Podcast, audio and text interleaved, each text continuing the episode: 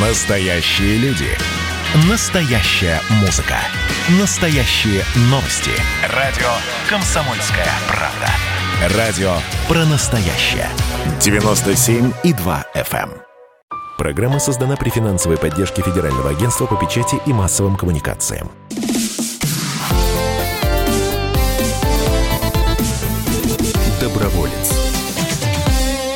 Здравствуйте, друзья! Радио «Комсомольская правда». Доброго вам воскресного утра. Александра Калашникова, я Антон Челышев. Вновь мы ведем программу «Доброволец», потому что ее постоянные ведущие Роман Карманов и Вадим Ковалев а, сегодня помогают людям вне стен нашей редакции. Жалость жалит. Лучше маленькая помощь, чем большое сочувствие. Сохранить человека и человечность. Каждая из этих фраз во всей полноте прожита нашими сегодняшними гостями. Для них это не просто слова, а жизнь. Их цель — научить своих подопечных жить, а не выживать, и научить бороться за себя.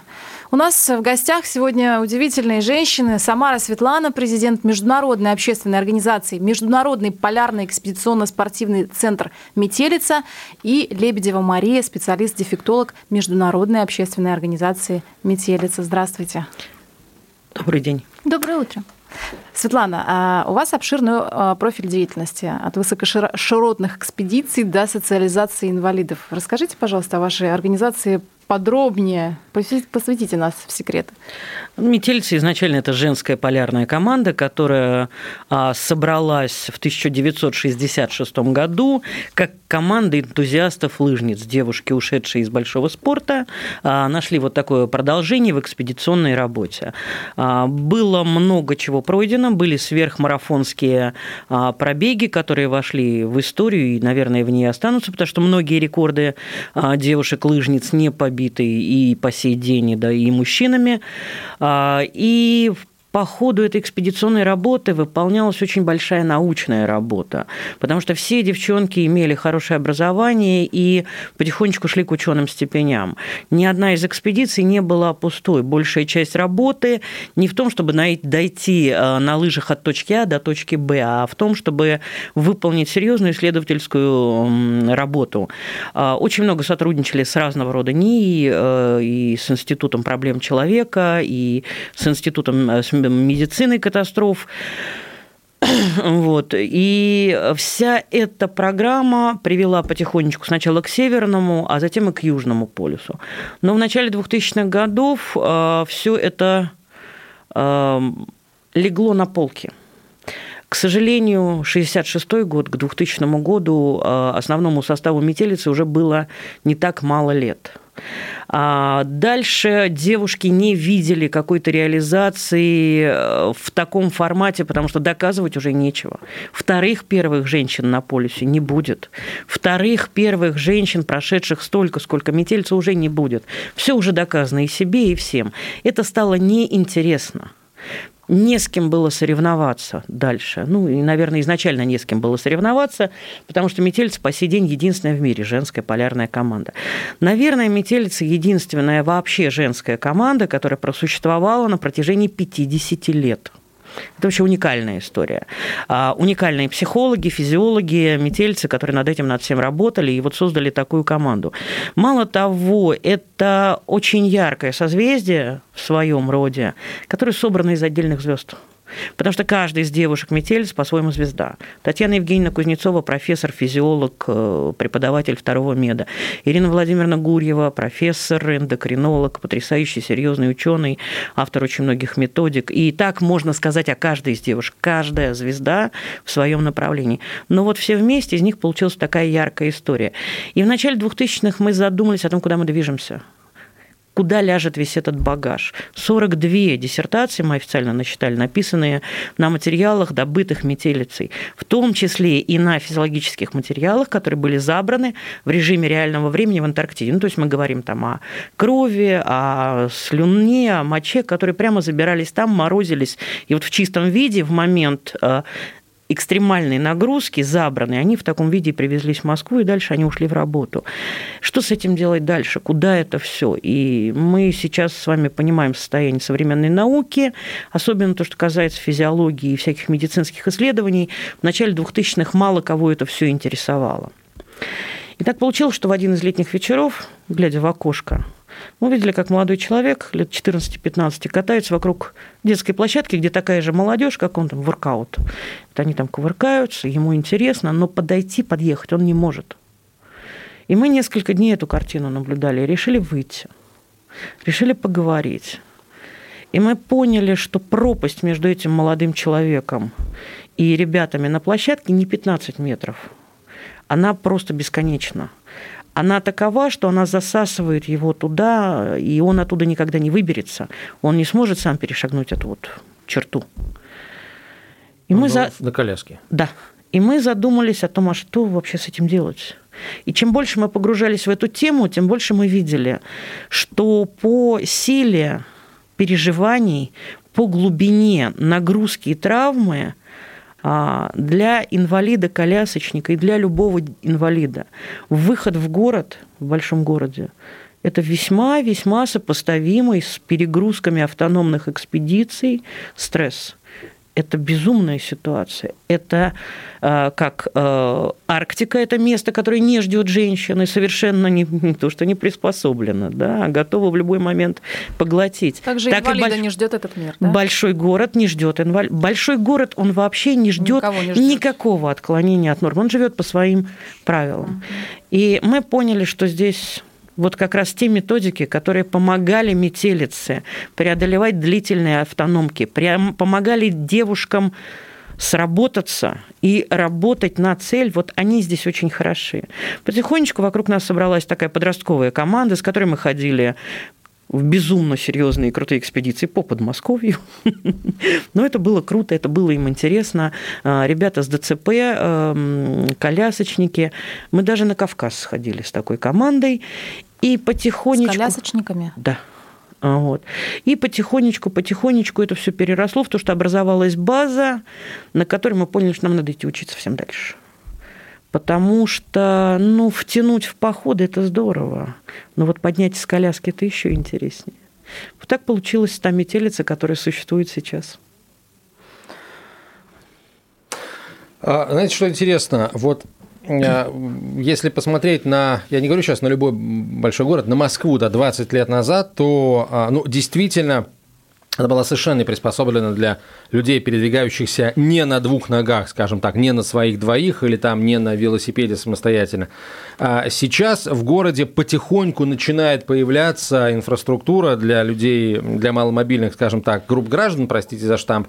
Вот хочется понять, а, вот, ну, как, э, как вы на это смотрите, как вы это видите? Этого достаточно, недостаточно? Может быть, вы тоже принимали участие в том, чтобы это вот появилось и появилось именно в таком виде? Ну, просто э, я, не, что называется, не, не планировал задавать этот вопрос, вот к слову пришлось. Ну, вы знаете, достаточно не будет никогда. Это слишком большой город, чтобы здесь все просто и прямо решалось. Он сложный, он разный. Вот, допустим, район, где у нас расположен офис Тропарева Никульна, он весь находится на склоне. Он весь из лестниц, он весь из спусков и подъемов. Другие районы расположены просто ландшафтно в другой ситуации. Там нужно меньше или наоборот больше и так далее. Это огромный город, в нем всегда будут проблемы. Но действительно, еще там 15 лет назад проехать с инвалидной коляской по городу – это был ад совершеннейший ад. Сейчас это достаточно просто. Мы спокойно ездим э, с тремя-четырьмя колясочниками одновременно по больницам, мы везде проходимся. Есть нюансы. Есть нюансы, допустим, подземных переходов в центре города. Да? Но надо понимать, а возможно ли там вообще технически решить эту проблему с слишком крутых лестниц? Я не знаю. Да? Есть геоподоснова города, есть куча других инфраструктурных проблем, которые могут не позволить. Не везде возможно поставить лифт, это тоже надо понимать, как бы не хотелось. Но вы знаете, я здесь э, могу сказать самое главное в моем понимании. Доступная среда, она начинается не с того, что делает мэрия и службы ЖКХ. Доступная среда начинается с того, кто остановится и протянет руку. Вот э, наша подопечная Лена Шерешова в свое время, будучи на коляске, мне везде с ней приходилось ездить. И вот эти переходы центра города, где просто физически очень тяжело ее закатывать вверх, все время останавливались какие-то молодые мальчишки, которые выхватывали у меня коляску из рук и поднимали ее вверх. Я ни разу не поднимала коляску сама. Мы приезжаем а, в стоматологическую клинику, которая расположена при третьем меди, уже с другой подопечной, где 8 ступеней, для меня они физически непреодолимы просто. Студенты выбегают, подхватывают, заносят. Вот доступная среда, она начинается в сердце человека, который не может просто позволить себе пройти мимо. Никакие лифты, ребят, никакие пандусы, ничего не решит проблему до тех пор, пока мы не научимся останавливаться и протягивать руку. Вот тогда тоже такой парадоксальный э, вопрос. Ну, возможно, никакого парадокса и нет.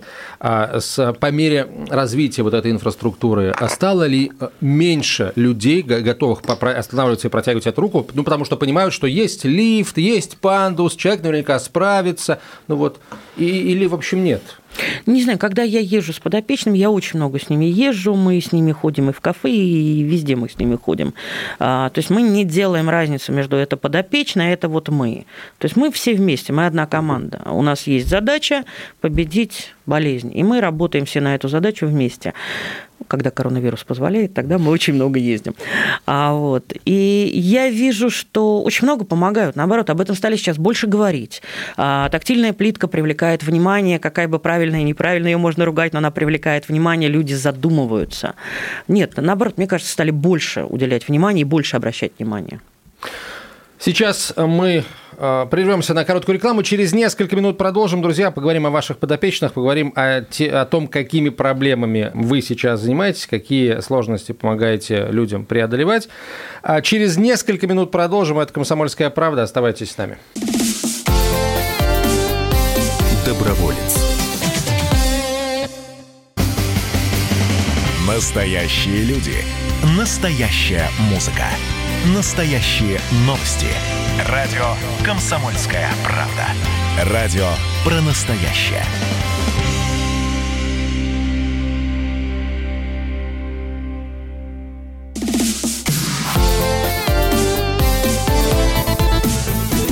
Доброволец. Мы продолжаем. Радио «Комсомольская правда». Александра Калашникова и Антон Челышев. И на, наши гости сегодня а, президент Международной общественной организации Международный полярный экспедиционно-спортивный центр «Метелица» Светлана Самара и специалист-дефектолог а, «Метелицы» Мария Лебедева. А, Светлана, вот э, все-таки, да, расскажите, пожалуйста, чем вы сейчас занимаетесь, кому и чем вы сейчас помогаете? В итоге всего пути метелицы мы подошли к тому, что мы помогаем пациентам, которые получили отказ от лечения везде, коморбидным и ятрогенным пациентам. Коморбидные – это значит имеющие множество параллельных патологий. Это когда есть и сахарный диабет, и травма позвоночника, допустим, эпилепсия и что-то еще. То есть сочетание множества диагнозов. Простите, а почему им перестают помогать? На каком основании? Это очень сложный вопрос, и им не перестают помогать вот так вот, уходите отсюда. Но в конце концов лечение заходит в тупик, потому что сейчас в медицине нет междисциплинарного подхода. Человека после ДТП с диабетом нельзя лечить так, как здорового после ДТП. Нужен другой подход, нужно привлечение множества узкопрофильных параллельных специалистов. К сожалению, это не делается уже много-много-много лет. Кого-то тут обвинять совершенно вот бессмысленно. Так сложилась система. Вот она сложилась так. Вот конкретный пример. А, Юра Павлов, а, замечательный мальчишка из Оренбургской области, которому 19 лет – Сейчас у него воспаление мочевого пузыря жесточайшее, перелом бедренной кости, перелом шейных позвонков, а еще у него саркопения, то есть катастрофическая потеря веса. Это сразу много диагнозов. Они один зависит от другого, и один ухудшает состояние и прогноз по-другому. И в целом прогноз ужастен – в Оренбургской области ему не может помочь никто. Ни одна больница его не возьмет, потому что бедренную кость сейчас нельзя оперировать, поскольку у него в мочевом пузыре жуткая инфекция. Браться за реконструкцию шеи сейчас нельзя, потому что он не может встать на ноги. Как только ему оперируют шею, он не может встать на ноги и двигаться, он пролежится, а саркопения убивает вообще все. Но он весит сейчас 38 килограмм, там не о чем говорить. То есть он сейчас, знаете, есть такой бабушкинское «не жилец». Полтора месяца, два месяца назад мы привезли Юру в Москву, подключили сразу много специалистов из разных отраслей, Области- да, областей и медицины, медицины, в том числе вот и Марию Алексеевну, и психолога с ним работают, с ним работают два психолога сразу. Он начал набирать вес, у нас начали зарастать пролежни, а привезли мы его с торчащими костями. И пошла совершенно другая картина. Сейчас нам уже выстраивают план операции, сейчас мы уже понимаем, как вылечить мочевой пузырь, как а, работать дальше, чтобы получить эту заветную операцию и восстановить бедренную кость, и что мы будем делать с шеей. Ну, значит, на это нам понадобилось два месяца. И это не на базе больницы, это на базе метелицы. Ну, Значит, И- все-таки наш, простите, перебью, нашелся специалист, который сумел привлечь э, из разных, из разных областей, да, вот э, врачей, э, видимо, это тоже, наверное, врач, э, который возглавил этот, по сути, консилиум и который вот построил тактику и стратегию лечения. Значит, Ну, в все-таки общем, они да. Ну, То есть. есть вы фактически как модератор, да, выступаете? Да, да, метелица строит дорожную карту реабилитации и лечения таких вот пациентов. Мария, а вот вам вопрос. Что все-таки первично в реабилитации вот таких пациентов сложных? Психология или медицина? Дело в том, что это невозможно разделить. У таких пациентов э, самая большая проблема именно в том, что травма, она делит жизнь на до и после, и а, вот эти дефициты, которые появляются в жизни человека, а дефицитов масса, а, они, э, соответственно, сплетаются в такой клубок, э, который э, сначала надо распутать, а потом уже выстраивать план реабилитации. Дело в том, что здесь нет мелочей совершенно, и нужно обязательно учитывать и очередность, э, да, там, какая проблема из этого клубка горящая, а какая может подождать. А еще, например, эмоциональную готовность к решению какого-то вопроса. Ну, и у нас есть подопечный, который э, не готов был к какой-то двигательной реабилитации, потому что э, там был такой панический ужас после ДТП. Человек боялся двинуться просто. Ну, о каких тренировках можно И вы подключили психологию? да, Конечно, первично? да. А, соответственно, вот, вот так это делается. То есть это команда. А почему э, лечение и реабилитация подопечных метелиц такое длительное? И какова вообще основная задача реабилитации? Вот по-вашему, по, как, как, как дефектолога? Смотрите, с одной стороны, это связано с тем, что э, метелица обычно имеет дело не только с очень тяжелыми случаями, но и со случаями очень запущенными. И причина этой запущенности не в пациенте и его родных. Причина в отсутствии реабилитационной базы и необходимых специалистов. А, И поэтому фактически мы сражаемся не только с самой травмой, но и с последствиями вот этой несвоевременной реабилитации или отсутствия реабилитации. С другой стороны, реабилитация и реабилитация вообще не бывают мгновенными. Мы стараемся очень ускорить процесс выздоровления. Но есть вещи, которые ускорить человек не может. Мышечная ткань, она растет с определенной скоростью. И мы этот процесс ускорить никак не можем. И ну, нужно понять, что реабилитация, она крайне редко длится меньше, чем период вне реабилитации. Это сколько? А это невозможно Год, предсказать. два, три? Ну, смотрите, если человек лежал два года, то реабилитация вряд ли будет меньше двух лет. То есть у вас, то есть у вас пациенты э, находятся вот на таком действительно длительном, долгом, э, многолетнем лечении, да? До результата. Поделитесь тогда счастливыми результатами. Давайте порадуемся. Ну, у нас, допустим, вот прекрасный, счастливый результат. В прошлом году а, молодой человек, который 7 лет прожил на диализе, и его потеряли во всех реестрах а, ожидающих пересадку. А, Мы его забирали в том состоянии, когда его кардиолог нам сказал, что если вы его довезете до Москвы, это будет чудо. Потому что вчера мы стояли над ним в реанимации и смотрели на него и понимали, что мы сделали все. Дальше вот Господь Бог, Он сам, Вселенная, кто угодно, но мы сделали все. Мы прошли очень трудный путь. Мы прошли с ним операцию на сердце. Как сказали хирурги НИИ трансплантологии, его коронарные сосуды, как артисты, они ждали, пока войдет камера, и на камеру начали рваться. То есть там буквально вот на операционном столе он начал умирать. А, Он остался жив. Через три месяца мы его привезли на консилиум Розовощекова по 40 минут уже бегающего. Потому что мы его оставляли на своей базе, мы посекундно следили за тем, что он ест, что он пьет, за его настроением, за тем, как он проводит время и так далее. А, Через три месяца его внесли в лист ожидания. А Через 21 день пришла почка, ему пересадили почку, и она у него прижилась, и сейчас у него любимая женщина, сейчас у него совершенно независящая от нас жизнь, и жить он будет дальше долго и счастливо. Здесь много таких примеров, которые очень... Ну, хорошие примеры это, это здорово, конечно, мы желаем их вам побольше, но вы вот э, упомянули э, пациентов с heterогенными изменениями, с гетерогенией.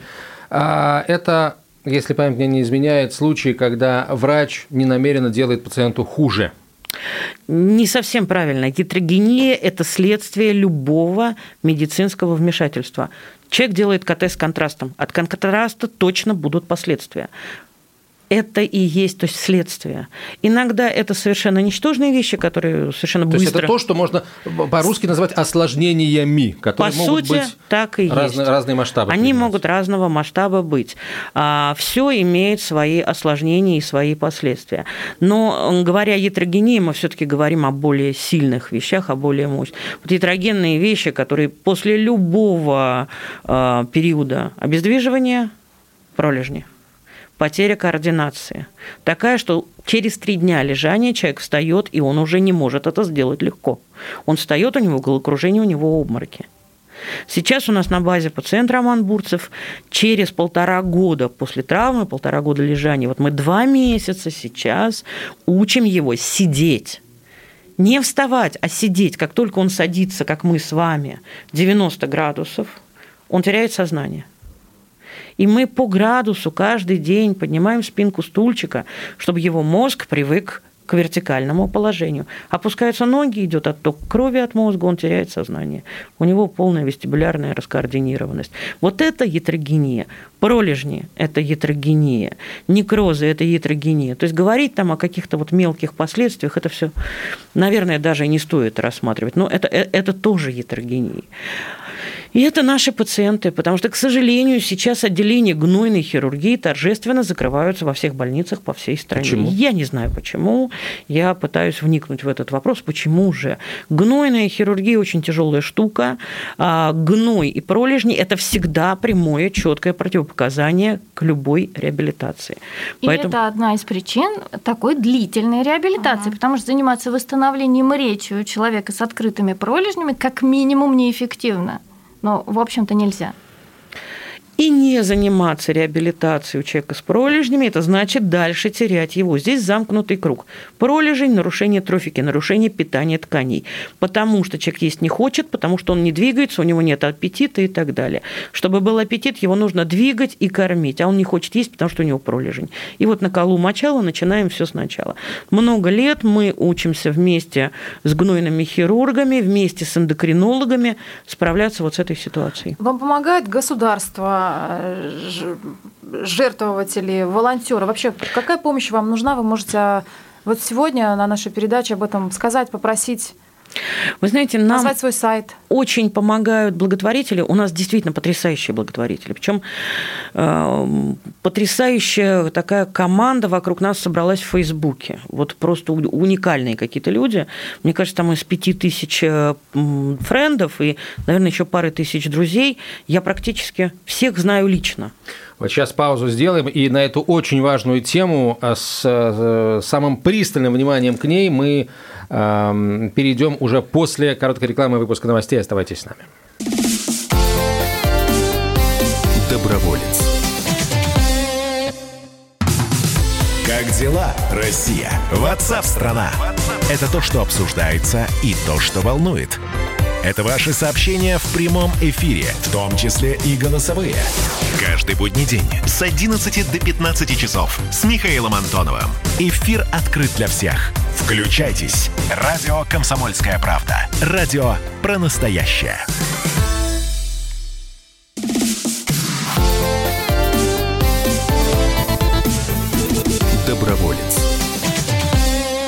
Возвращаемся, продолжаем. Говорим сегодня с э, представителями Международного полярного экспедиционно-спортивного центра «Метелица».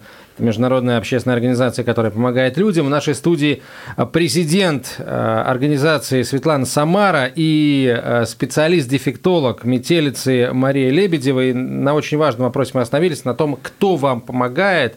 И, конечно, самый главный вопрос лично для меня, вообще на какой базе вы работаете, где живут эти люди, и, в общем, как, как это все происходит?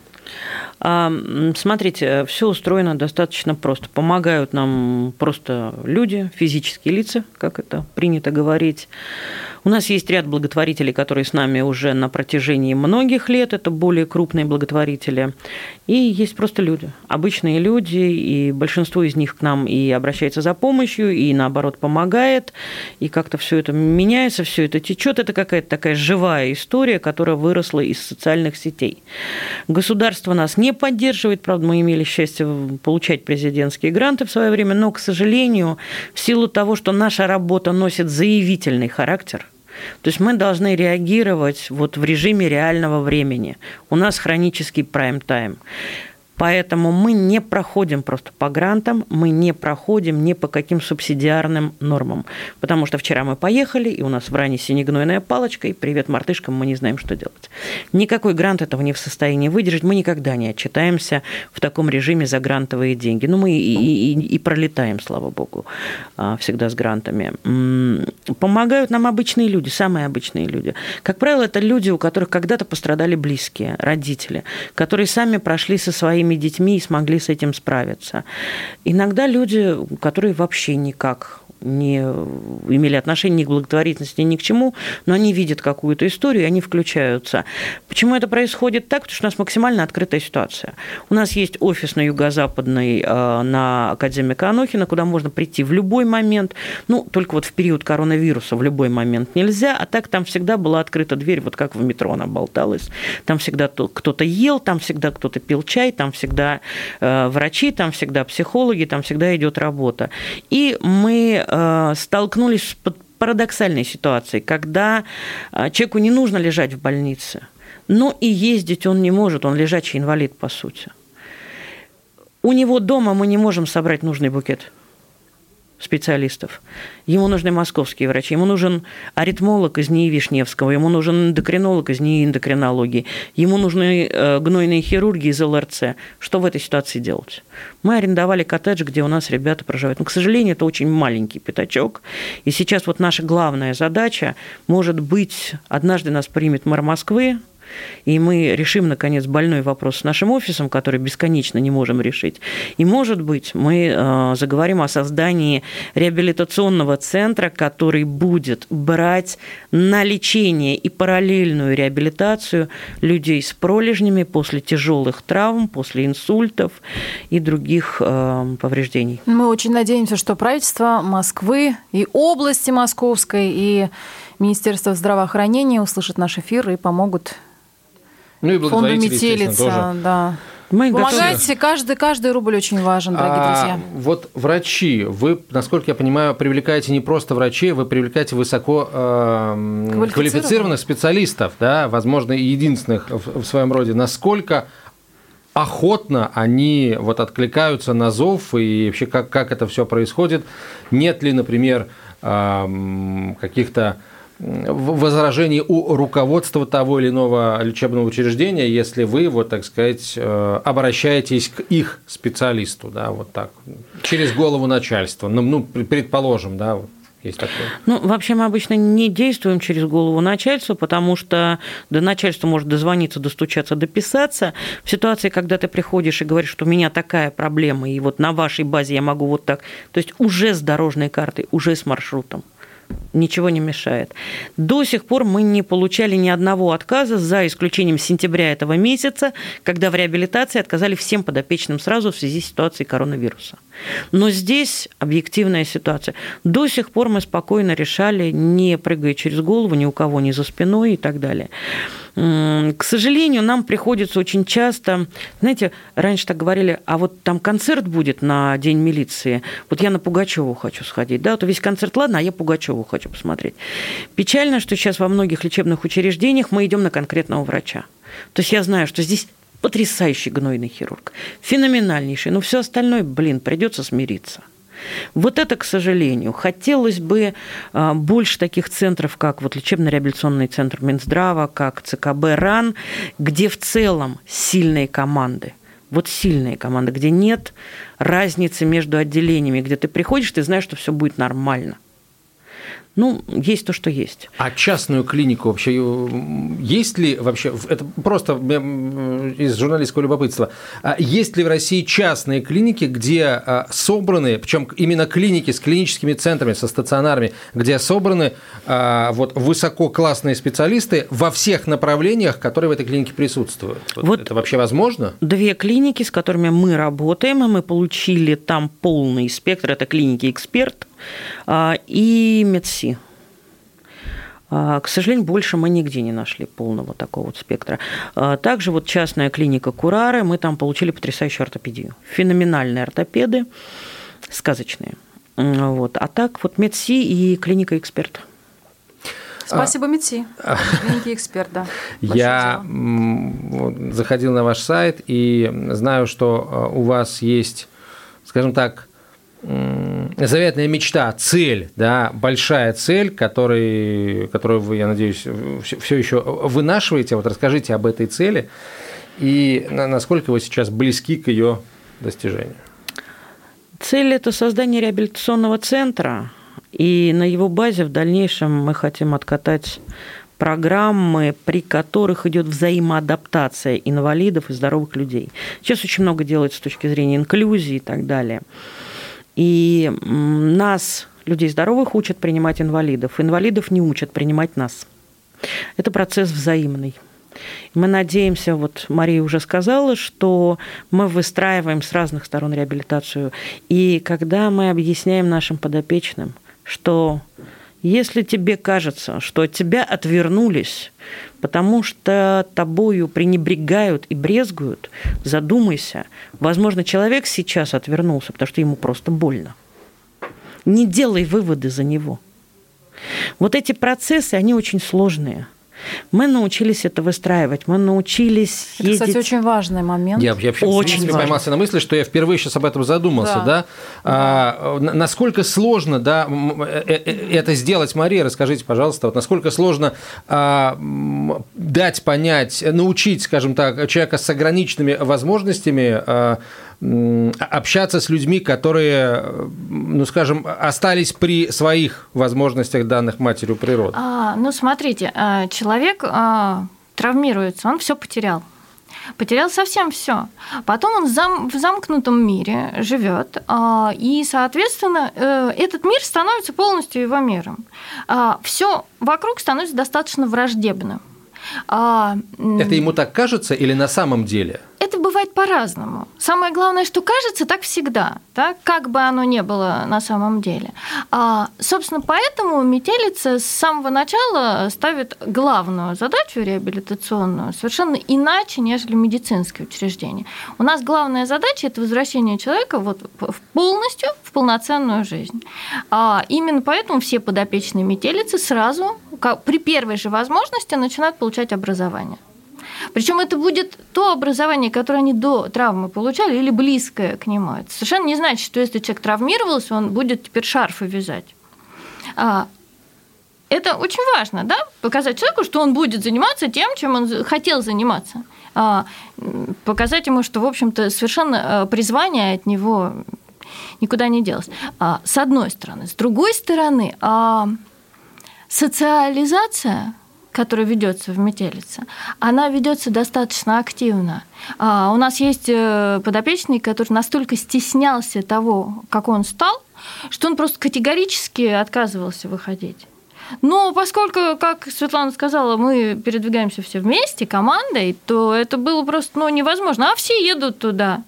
Э, человека погрузили в коляску, вывезли первый раз, и ему показалось, что это не так страшно. Сначала было очень страшно, теперь, э, собственно, э, они вдвоем сбегают в Макдональдс.